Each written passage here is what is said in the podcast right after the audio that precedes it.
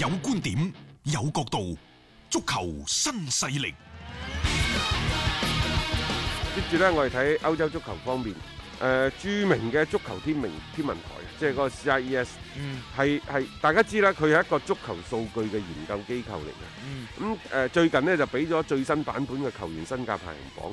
嗱，佢呢個身價排行榜呢，相對嗰個德轉嗰個啊，嗯，其實又更加之更加之細分專業，冇錯。因為呢 CIES 唔單止係考慮咗球員嘅能力，嗯，仲考慮埋佢年齡年。齡仲有一個合同嘅狀況，因為大家知道啦，你新簽一份合同之後，又或者你嘅合約仲有三年、四年嘅時候呢，嗯你係最值錢嘅。係如果你嘅合約得翻兩年、兩年一年，係甚至乎半年呢，可能你自由身嘅機會越嚟越大，嗯你就唔值錢㗎啦。嗯年齡呢，你嘅一啲嘅數據呢，你嘅突破啊、助攻啊、入波啊、回防啊、攔截啊、嗯啊等等各方面都考慮。嗯咁啊，結果嘅話呢，即係佢有一個運行嘅嗰、個即係統 計統計嘅。嗯最終咧排第一嘅係麥巴比，麥巴比嘅身價接近兩點六億，具體咁歐元啊，具體咁講係二點五九二億。嗯二點五九二億嗯嚇咁啊，所以你可以睇到佢即係當之無愧嘅第一身價，即係喺而家嚟講啊，又後生，能力又高。其實都係後生嘅，排第二嘅係史特寧，嗯都後生啊。嗯史特寧都係廿四五歲當打之年，嗯佢嘅身價係一點九四七億，接近兩個億。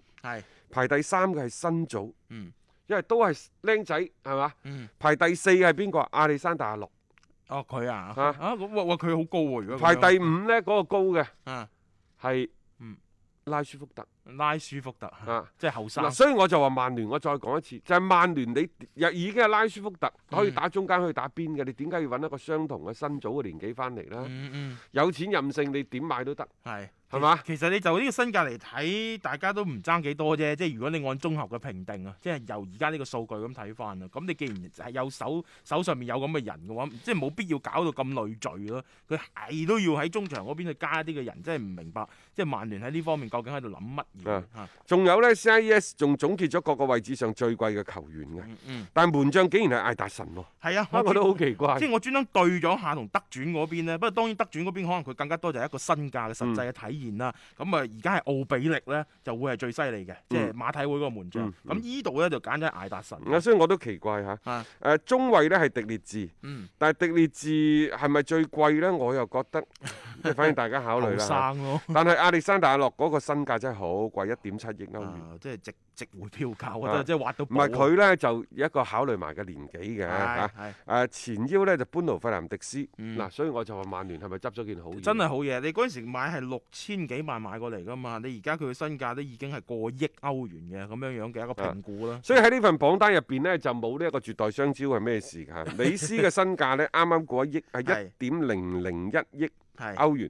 不過就算係咁嘅身價呢，都排咗喺第二十一位。嗯誒、原因嘛，第一係年紀，第二其實佢嘅合約已經到咗期，而家自動再續一年，係，佢就係個合約嘅長短啊，嗯所以都影響佢嘅嗰個身價嘅綜合嘅評估嘅。嗯。 C 朗嘅身價呢係六千二百八十萬歐元，老啦，老 C 朗真係啦老啦八啊三五歲，佢係前百名球員裏邊最高齡嘅，嗯 咁、都我覺得好犀利㗎啦。佢如果咁樣嘅話呢，祖雲達斯擁有 C 朗咧，係真係價廉物美咯。因為咁樣嘅競技狀態，雖然個身價唔一定高啊而家，咁但係佢真係能夠打出咧你意想唔到嘅一個效果出嚟先。呢、個就係啲球員佢點樣 keep 住自己狀態嘅一個好。啊你冇理好嘅體驗嚇，你冇理嚇。嗯誒 C 朗呢就雖然雖然呢年紀比較大，但係咁喎，佢呢其實係所有足球運動員當中呢第一個嗯，收入係超過十億美元嘅人係第一個啊！足球界裏面第一個，但係佢係咪當今當今呢、一個誒、嗯呃球壇當今嘅球壇？啊最有錢嗰個，最有錢嗰個呢唔係，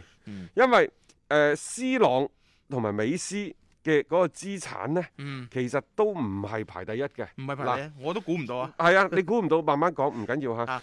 美斯嘅總資產呢係四億嗯美元，即係有好多使咗出去啦嚇。四億 啊，誒、C 朗呢係四點五億， 嗯。呢兩個人你千祈唔好以為呢個絕對雙驕，佢就排喺第一、第二位。對唔住，唔係。嗯排第一嗰、個，比佢哋嘅身家要多好多好多，拋離到 呢，連一個影都唔見，你離行離啦，連食塵嘅資格都冇啊！我同你講，係呢位仁兄係咩人呢？ 啊，佢就犀利啦，佢係李斯特城 B 隊，即係李斯特城仲唔係主力嗰隊波，李斯特嗯 B 城隊啊 B 隊嘅球員叫波治亞。邊個嚟 㗎？波治亞係咩人啊？人哋係文萊國家隊嘅隊長。哦，文萊嘅，但係佢未代表過文萊，啊唔係應該未代表過李斯特城一隊踢過比賽，所以佢係咪 B 隊咯， B 隊啊啦，係啦係啦，因為點解呢位仁兄係咩人呢？啊佢係文萊國王嘅親侄 仔，侄仔嚟啫喎。即係佢從事足球，佢踢波純粹係源自熱愛嘅啫。佢個波踢唔踢得啊？隨時翻去可以繼承萬，即係嗰 兩百萬、兩百億美元嘅資產，億萬家產，啊億萬家產。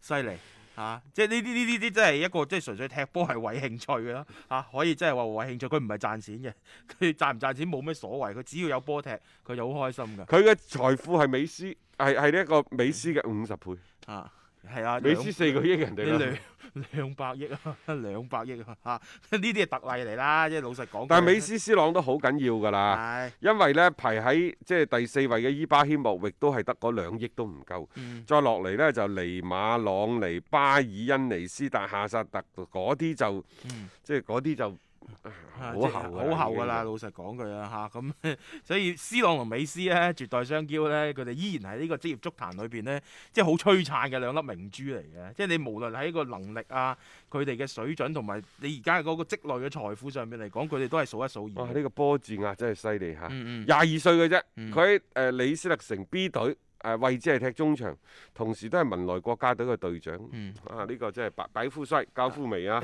啊啊！你不如即係有好多女球迷，睇下可唔可以去啊李斯特城偶遇下佢，偶遇咗佢。 或者偶遇咗之後就改變命運咧，從此誒好、多嗰啲咩女富豪而家都係咁樣嘅。咁咁樣變成一女富豪啊！啊，好啊 OK，！啊，既然今日講開榜單咁開心，轉頭翻嚟仲有一份榜單同大家分享下。有擔當，有顏值，足球新勢力。德國嘅轉會市場啊，德國轉會市場啊，唔係冇個的啊，嗯佢哋係統計咗二零一零年到二零一一年賽季以嚟呢，嗯，喺英超嗰度即係錯失入波機會嘅前鋒，呢隻快樂男生快樂男生。啊咁即係話過去嘅十年，邊個喺場上浪費機會最多嘅呢？嗯其實就可能係入波最多嗰啲人。係冇錯。即係佢入波多，並唔代表佢呢個射術就好勁，啊或者就算好效率有勁幾都好，高啊係效效率幾高都好，啊轉化率我覺得有一半都好唔錯啦。啊，梗係啦係嘛，你成日喺場上邊，你有咁多次嘅機會，冇人下下得㗎嘛你仲要睇到呢，就係球隊嘅戰術啦、嗯打法啦，你是否有一個強大嘅隊友喺你周邊不斷咁俾機會俾你？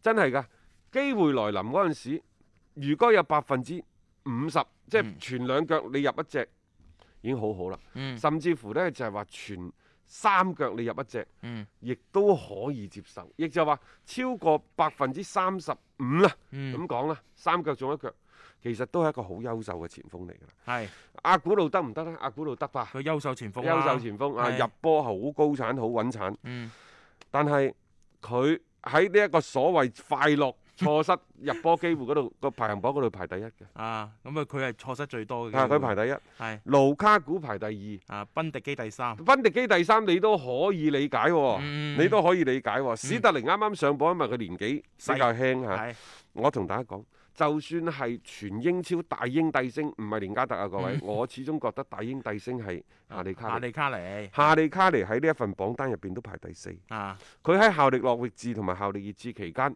過去呢十年佢一共即係絕對嘅絕對嘅機會嚇，絕絕對嘅機會錯失咗嘅，嗯佢有八十一次。係啊，八十一次，而且睇個樣一路會上去咯， 即係我覺得但係從後冚上嘅一定係史特靈，啊，史特靈而家只得六啊六次，排喺第第九嘅啫。佢大家都好多下喎，六啊六次， 即係以佢嘅年紀嚟咁去去睇翻嘅話，因為你前邊好多都係嗰啲前輩嚟㗎啊，嘛。仲有三位阿仙奴啲球員，一個係雲佩斯，啊佢效力過曼聯添，仲要嗯係啊嚇係基奧特，所以話點解話和打子路嗯咁受人歡迎，就係佢因為真係佢錯失咗好 多，攞個有個機會攞個腳啊，將個波送入對方大門嘅機會錯失好多。嗯仲有一個就係誒啊華國達華國達而家喺愛華頓嘅嘅，仇紐湖，係啊，全部都係唔以識前射阿波仙奴嗰啲嚟嘅。我仲有講仲有個咩泰斗馬奧里嗰啲啊，哦啊啊啊泰奧里嗰嗰啲啊，係，哦係嗰啲以後都會從後即係冚上嚟。狼隊嗰啲啊 係啊，佢都會從從後冚上嚟。佢就係嗰三板斧係咁噶啦嚇，即係呢個就即係英超嘅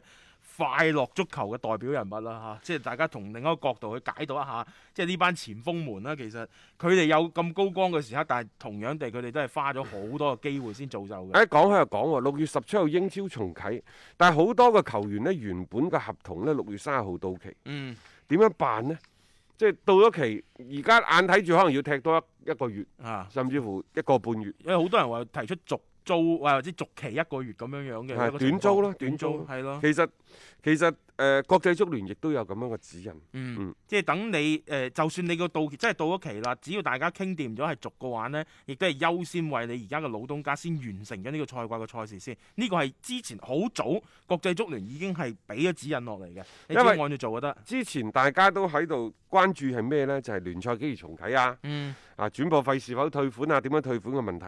呢、呢個可以話係誒大工程。係但係隨住聯賽嘅逐漸逼近呢，即係球員、球隊亦都會成為重點嗯。仲有啊，從而家開始到到八月份，嗰啲賽程係密集到你係啊唞都唞唔即過氣嚟係㗎冇得停咁滯㗎。你呢特別日日都有波英英超一路睇落去，日日都有比賽啊開即係埋吹水呢，老實講，我哋嘅吹水嘅日子過咗去㗎啦，唔知大家將來某一日會唔會懷念？懷念。就好似我哋， 我偶然間都會懷念起二零零三年嗰場嘅非典啊啊即係我哋嗰啲咩日日喺度食火 鍋啊嗰種嘅日子係啊，即係嗯可能即係若干年之後，我哋都懷疑呢，懷念呢，就係二零二零年嗯，新冠肺炎嗰陣時，哇，日日喺度吹水嘅日 子足球吹水大會。啊，係 OK 啊嚇，咁啊，但係即係話比賽翻嚟咧，你始終你都要即係各方各面嘅嘢，你都要跟上去先得㗎。即係當然，我覺得其實即係喺英超嘅層面嚟講，誒、好多球員同即係俱樂部去即係商討一啲嘅叫做繼續嘅合作，即係短期嘅合作咧，應該唔會存在太大嘅問題嘅。因為現階段你亦都去唔到話即係新東家嗰邊，即係一下子去報到去踢波啊。你呢個賽季還呢個賽季嘅事情，先踢好佢。好咁，我覺得其實呢個係可以取得一個共識嘅。係啊。聽足球新勢力，晚晚有飯食。